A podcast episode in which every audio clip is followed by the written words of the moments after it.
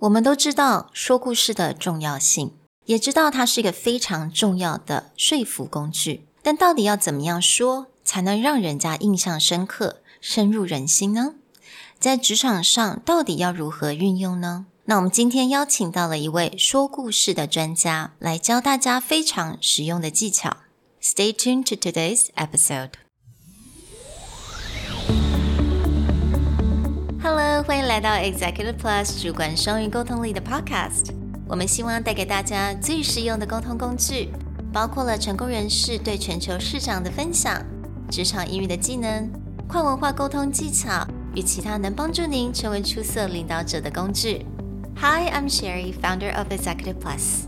As a language trainer and certified coach, I've trained hundreds of managers from Fortune 500 companies such as Dior, Google, Deloitte, and Yahoo. And I'm Nick, Director of Communication Strategy at Presentality. I've helped startups raise millions of US dollars in funding and train the executives of publicly listed companies to present on the global stage. Welcome to the Executive Plus podcast, where you can take your communication and language skills from good to great.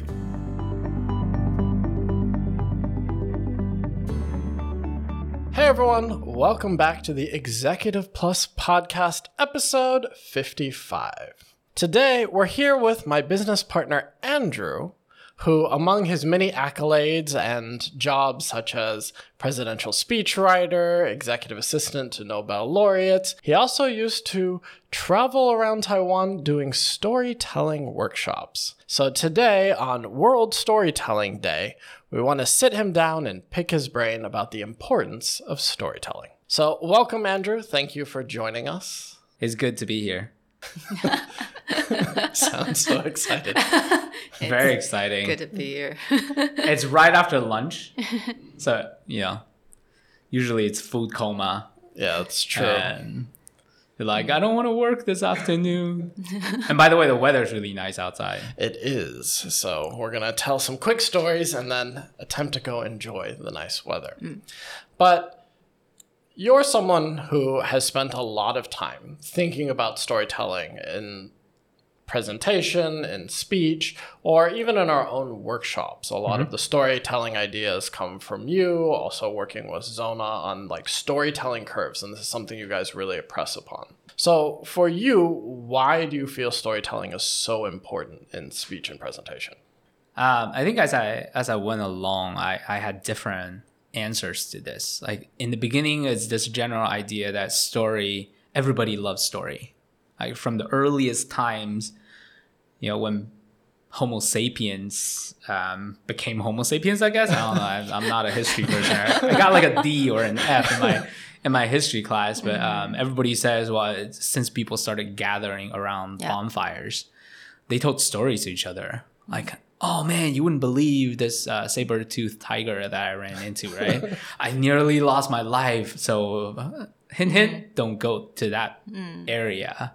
You know, so people have been telling stories for a, for a long time, and then, but then it's also this observation, right? I, I think all of us have sat in class and fallen asleep when the teacher is talking about something very theoretical, very conceptual, or they're just sharing something general.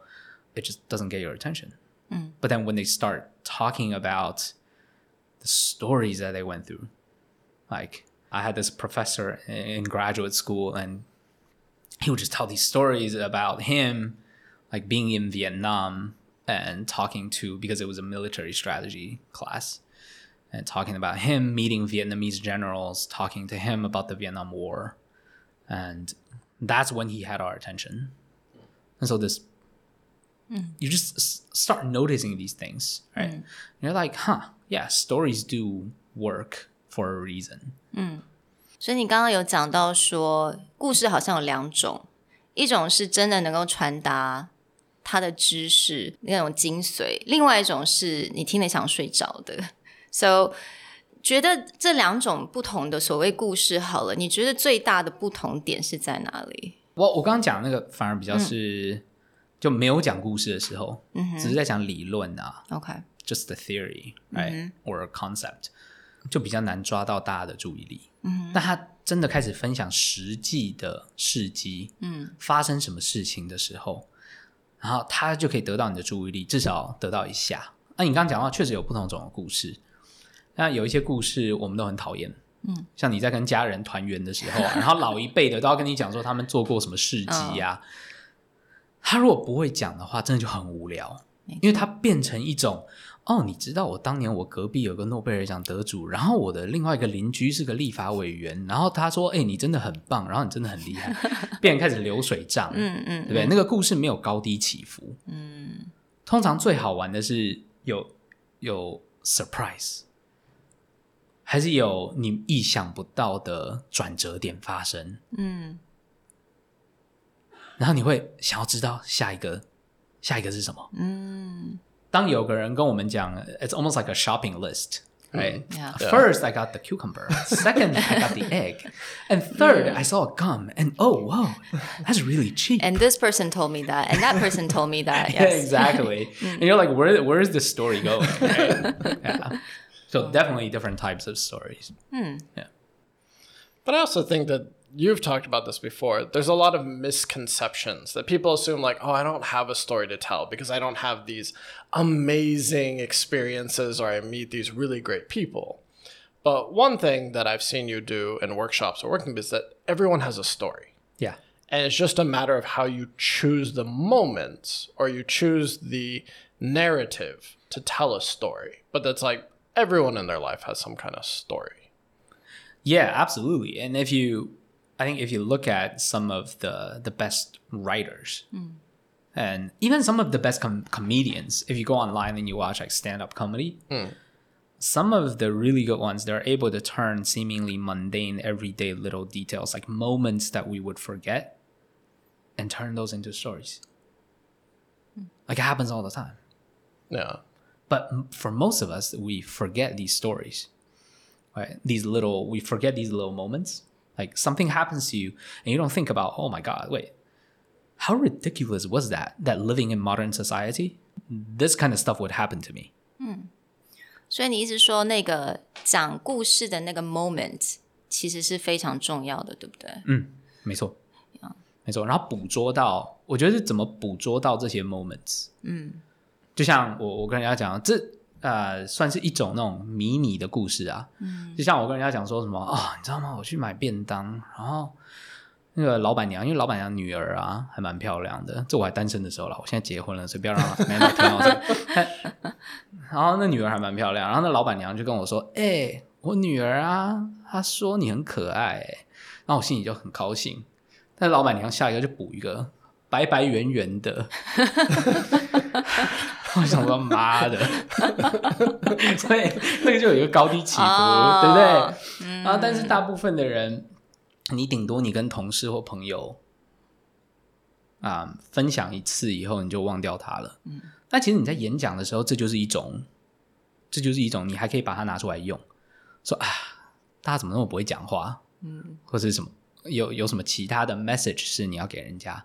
那这个一个小故事，在十五秒、二十秒内完成的，哦，你就可以拿出来用。嗯，但是大部分的人过去了就过去了，他不会捕捉到这些东西。所以，Yeah，Nick，I think you're right. Like everybody has these stories, right? I'm sure Taiwanese people have offended you on multiple occasions, and these could all always be like very good intercultural stories. I'm sure Sherry has done that to you a bunch of times. All the time. What did I do? Well, that's a that's a longer episode talking about all the bullying. But yeah, it's, you get into these situations where a lot of times the fun stories come from the mundane things. So especially in a cross cultural environment, and explaining like what the difference like someone new comes to Taiwan and something will happen to them and they'll be really frustrated and I'll just find a story to explain. Like for example, Taiwanese are very straightforward when talking about weight. So a lot of times foreigners would be like, I can't believe they said that to me, and be like, it's fine. Every day. Last week, here's the most interesting way that someone phrased my weight gain. right. that you've been, you know, eating very well, or you have been uh, looking very wealthy. Wealthy, right? Yeah. 嗯所以其实故事真的是不用嗯，不用像我们所讲的那种 fairy tale 那样子，有非常多不同的 character 啊，然后，然后要一个英雄要怎么样，所以其实可以很平常的，就像你刚刚讲的，fifteen to twenty seconds 就可以，这个也算是一个小故事，right？是啊，嗯，你觉得它确实是一个小故事，发生的事情，嗯，然后你把重点把它放在发生了什么事，然后它有个高低起伏，这个有可能是实际事件的高低起伏，嗯，或者是你内心的高低起伏。对不对？就像那老板娘跟我讲了一下，我高兴了，嗯，然后他接下来那句以后，就就让我心情掉到谷底了，然后我就再也没有去那边买过便当。没有了，我有去，我有回去，我有回去。哎，哦，OK，所以你刚刚讲那个捕捉到那个 moment，capturing the moments，how do we do that actually？嗯，我自己的方式啊，嗯，可能因为每一个人都有不同的 note taking 的方式嘛，对。那我自己的方式，但这也是因为我们是。演讲、沟通的的教练，所以啊，一种，所以我用的方式是我把它补充在 Evernote 上面。嗯，就就是你想到或者发生，你就记下来。对啊，我就把它记下来。哦，OK，我就可能或者甚至在捷运上面啊，我就用我的手机啊，嗯，然后然后进去那个 App，然后就直接把它打进来，打进去，花花几秒钟而已。嗯，So creating a habit, actually documenting it when it happens. Okay. Yeah, I also find that like there are certain triggers that will usually cause a story to come into your mind. So, one activity that I used to do with people is actually have them find a song that reminds them of a certain time of their life. Hmm. Like for example, think of a song that like it's not your favorite song, but it's like if you hear that song it takes you back to high school. And usually if you can create that trigger in someone's mind, the stories will start to come out, even if they're pretty basic. Mm-hmm. That's pretty cool. But You've worked quite a bit with storytelling in a professional communication sense. Mm-hmm. What what would you say is there a big difference between telling personal stories, say, with your family around a dinner table, versus taking storytelling into a professional setting, whether it's VC pitching or whether it's you know sharing your ideas? Yeah，我觉得有一个大的不同。这个其实我不常讲，嗯，但是我觉得这还蛮好玩的，就 professional 的 storytelling， 哎，it has a different purpose. Typically, when you're telling your boss or your investor or your partners about a failed experience or experiment, something that failed, they expect you to have a solution for it. So basically, that story needs to have okay, this happened, and then it, it needs to have a down it has a downhill right because you failed mm. or something bad happened but you can't just stop there you need to bring it back up so that they see hope of fixing the situation and that they, they want to see that you're capable of fixing the situation mm. so it needs to have right if you imagine the curve yeah. Uh, maybe we can put this in the show show notes or something. I can give you something, but like the curve, you imagine it goes down, mm. and then it has to come back up. Mm. But when you're in a social situation or in a family situation, that curve doesn't always have to come up because your purpose may be to make people laugh. Mm. And stories of failure or stories of embarrassment, just like my that thing that happened to me at the Biendang mm-hmm. place, right? Yeah. It doesn't have to come back up. It can just be like, wow, that was shit.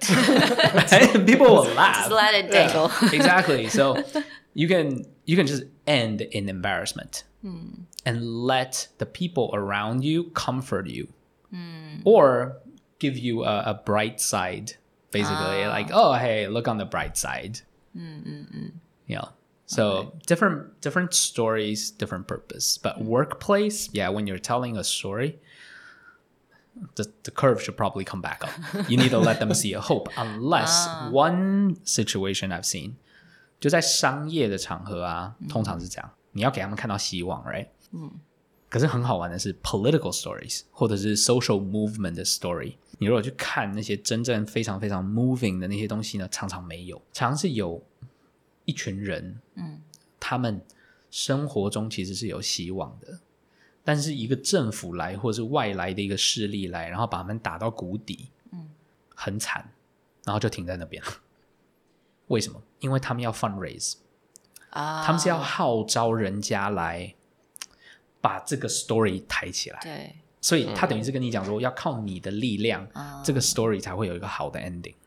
OK，了解。我我是我发现这一点的时候，是看美国的一些那种 social movement 啊，或者是帮原住民的那种 fundraising 的 video right，注意到的。哎，真的哎，他停在那个他停在那个最惨的那个点嗯的时候，他的用意到底是什么？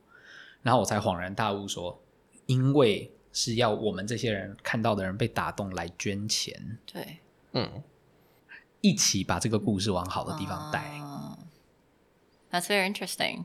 所以不同的目的性，你的那个讲故事的那种方式是完全不一样的。Exactly. Yeah. OK，Which kind of goes, maybe not against, but it's contradictory to what most people think. Like a storytelling has to have that, like, ending either high, whether it's a fairy tale type story, or it's like there's got to be a conclusion. But there's actually a lot of ways or methods to end a story on not a conclusion as a way to get your audience to do something, right? Exactly. Leave a it's like leaving a blank space for your audience to fill in. 那如果比如说好了，我们是在内部好了，跟老板开会，跟老板只是报告最简单的很多 很多在 corporate 的嘛，他们每大概每个礼拜每隔几个礼拜就报告数字好了，这种是非常无聊的会议，非常 mundane。你还是可以讲故事吗？像这样子会议，这样子 presentation 好了，我我相信你们都有不同的经验啊，嗯，但我自己的经验是真的要看老板是谁。像有些老板他根本不想你跟他讲故事，他你就把你就把数字，像如果是你的销售的 number，嗯，你就把它放上去就好了，你不要这边在旁边啰嗦，因为他看他会觉得说，哦，我我看数字我最清楚。那其他老板就会说，那你放那么多数字上去干嘛？你要讲一下这个数字背后到底发生什么事啊？他就可以让你来给这个数字一个 narrative。So know your boss. know your boss. Yeah, some some people just like stories, Yeah, and that's some true. people like you to shut the shut the hell up. Yeah. Right. Mm-hmm. Yeah. But it also comes back to, I think you're talking about what's the point? Like, Right. if I'm just giving you information about a decision that you will need to make, then perhaps just the basic facts are what you want. But if it's, like you said, if it's a failure and your, your boss wants to know where did this come from? And basically it's like, did you learn a lesson? Then maybe telling it as a story will help them understand, like, did you learn something out of this? Right. Yeah. But one, I think one general rule is that I have basically never ever met a boss, a leader who likes long-winded stories. Nobody likes it. So if you if you do decide to tell a story, mm. make it short. Mm. I was say in my experience, probably like two or three minutes OK，max, mm. unless you know, unless you're an amazing storyteller, which I think most of us are not, mm-hmm. and you can just keep throwing out stuff that get get people really hooked and wanting to to know more. In which mm-hmm. case, you will know because they will ask you, "Hey, what exactly happened here?" and mm. then what happened next, and so. But otherwise, yeah, keep this story to two to the three minutes. But mm-hmm. sometimes that's all you really need. Like there's been cases where we talked about a VC decided to make an investment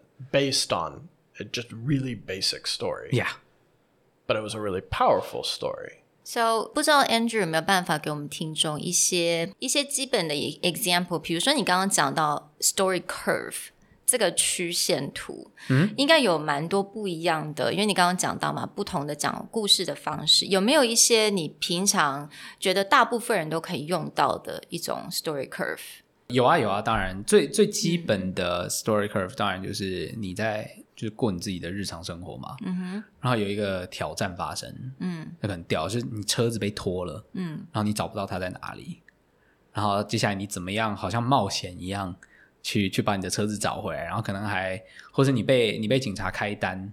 然后你要怎么说服他说，不但不要酒测，好了，不要，我不要讲这个，太太那个，呃，然后还说服他不要开单。嗯，像这个就就是最基本的一个，我们大家大家耳熟能详，大家都很喜欢的电影，都是走这个架构嘛。 OK， The her- Hey. hero's journey. Yeah, right? exactly. Yeah, you just you're a hero, and then uh, something happens to you, and then um, you try to solve that challenge. And it's a series of adventures and trying. Yeah. So that's one. Another one I think is really good for for everyday use, especially for social situations, is the one that, that I talked about. You get into a situation. It could be a kind of a shady situation or a di- dicey one，就有点紧张的情势，或者是有点丢脸的，嗯然后就在那边结束。嗯，因为你的目的是要让大家笑，嗯，要给大家一点娱乐， 嗯，啊，你知道你的痛苦，说实在就是别人的娱乐。那我不是在，我不是在开玩笑的啊，是啊，因为我们你看，我们、我们共事啊，或者做朋友，对不对？嗯，我们的娱乐都是建筑在互相的痛苦上嘛，对不对？是 吧超好笑的。是 self-deprecating humor，没？错没错，你看你同事在被被老板电爆的时候，心里不是很爽吗？对。Nick is saying yes, nodding. yeah, so that's 那是另外一种曲线啊。嗯嗯嗯，就讲讲一个 situation，然后就就停在最惨的那一刻。诶，所以通常如果是做简报的时候，你的那个故事通常都是 Do we actually tell the story right in the beginning？是最一刚开始就要讲这个故事吗？不一定，不一定。OK，有时候我们会帮客户或者是那种公司啊，帮他们用的是怎么样？是他的故事会分成两半。嗯，你会把故事切成两半。它如果是你要讲的东西的一个主要的故事啊，你可能因为我们刚讲的故事是 OK，你是有一个 hero 嘛，然后他碰到一个挑战，对不对？然后就很惨很惨，他有后果，他被打打的很惨，还是被被攻击还是什么的。然后后面他会再爬起来，嗯，因为他找到爬起来的那个决心啊，或者是有人帮他，或者或者那种反败为胜的关键。你可以把很惨的那一段放在前面，嗯，用那个来勾起大家的兴趣，然后中间开始分析说，哎，碰到这种状况的时候，我们大家通常应该怎么做？有几种，有有哪一些方法？你是去改策略，还是你去找元首，还是你去找什么？然后分析完以后呢，你在后面再 reveal 那个故事后来发生什么事，啊、让它来当个结尾，那是一种方式。嗯 So early on, you're basically creating a mystery that's keeping someone hooked. It's like when TV shows end on cliffhangers, right? Like you just end at a moment and someone goes, like, I want to know what's going on. Yeah. So they listen to everything else so you can get to that point. right? Yeah, exactly.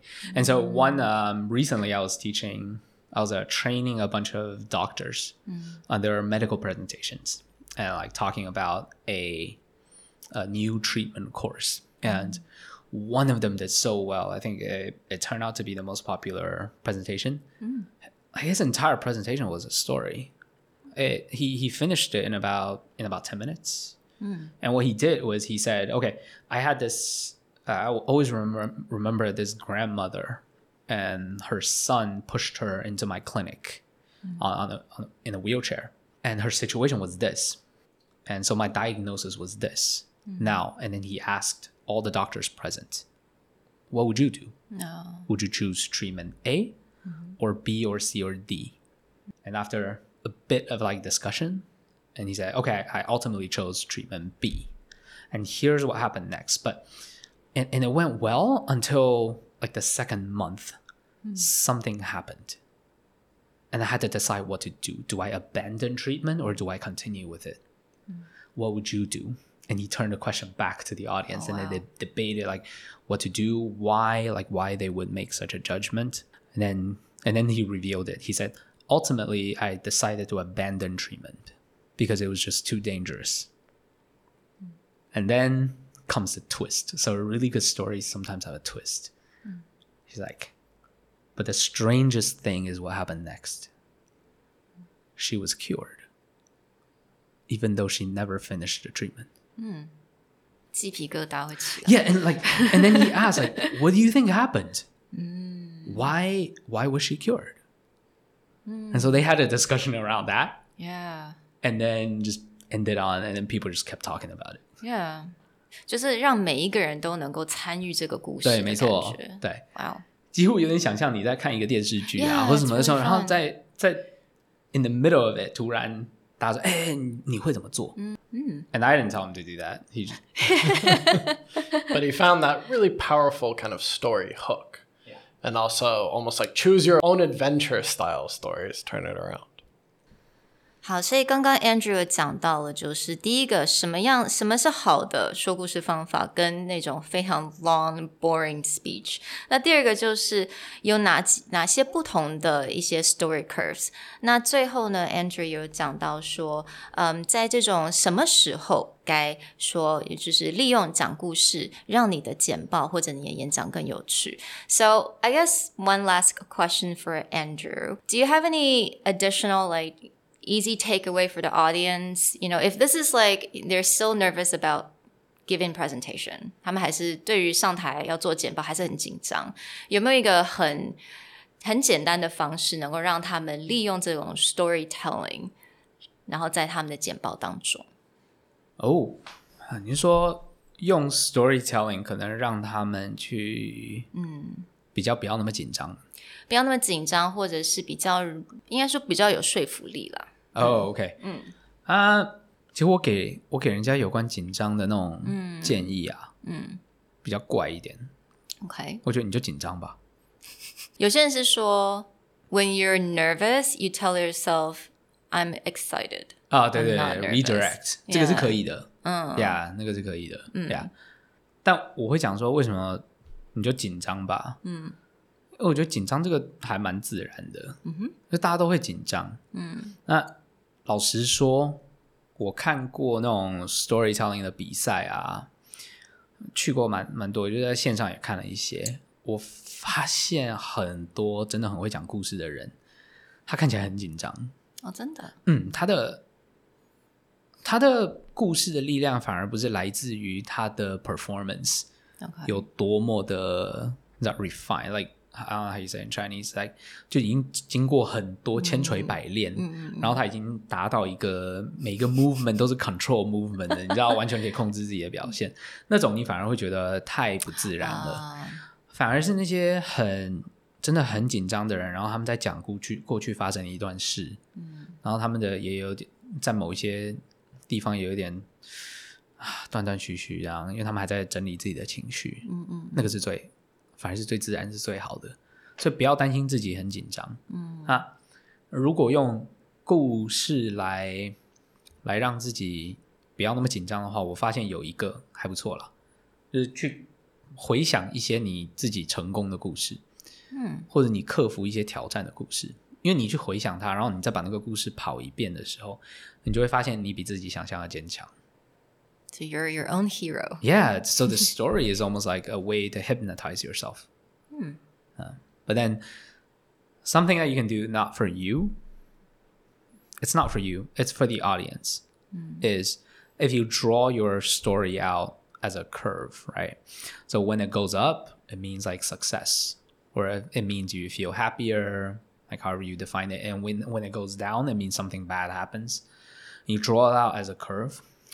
And if you um, find that your curve like stays high or stays low for a long time, meaning it's flat, there's no up and down, that's a time to watch out. Because that may be a moment where your story just becomes 流水账. It's just a series of events and it's kind of just flat. It's just back to that shopping list, right? There OK， you go. Yeah, exactly. So draw it out and make sure that it it doesn't stay flat, either high or low, for a long time. 所以真的回去把这个故事 curve 把它画出画出来，visualize，actually 把它画出来才感可以自己可以看得到他们那个高低起伏，对不对？没错。 Well, great. Thank you for joining us today, sharing your storytelling expertise. And we'll link a few resources in the show notes for people who are more interested in storytelling. Day. Thanks for having me. It's been fun. Yeah. Thank Talk to you guys you. next time. Bye。 Bye. 如果你喜欢我们的 Podcast，欢迎来追踪我们的主管英文 Executive Plus 的 Facebook。那也可以写信到我们的信箱 yourcareerplus at gmail dot com。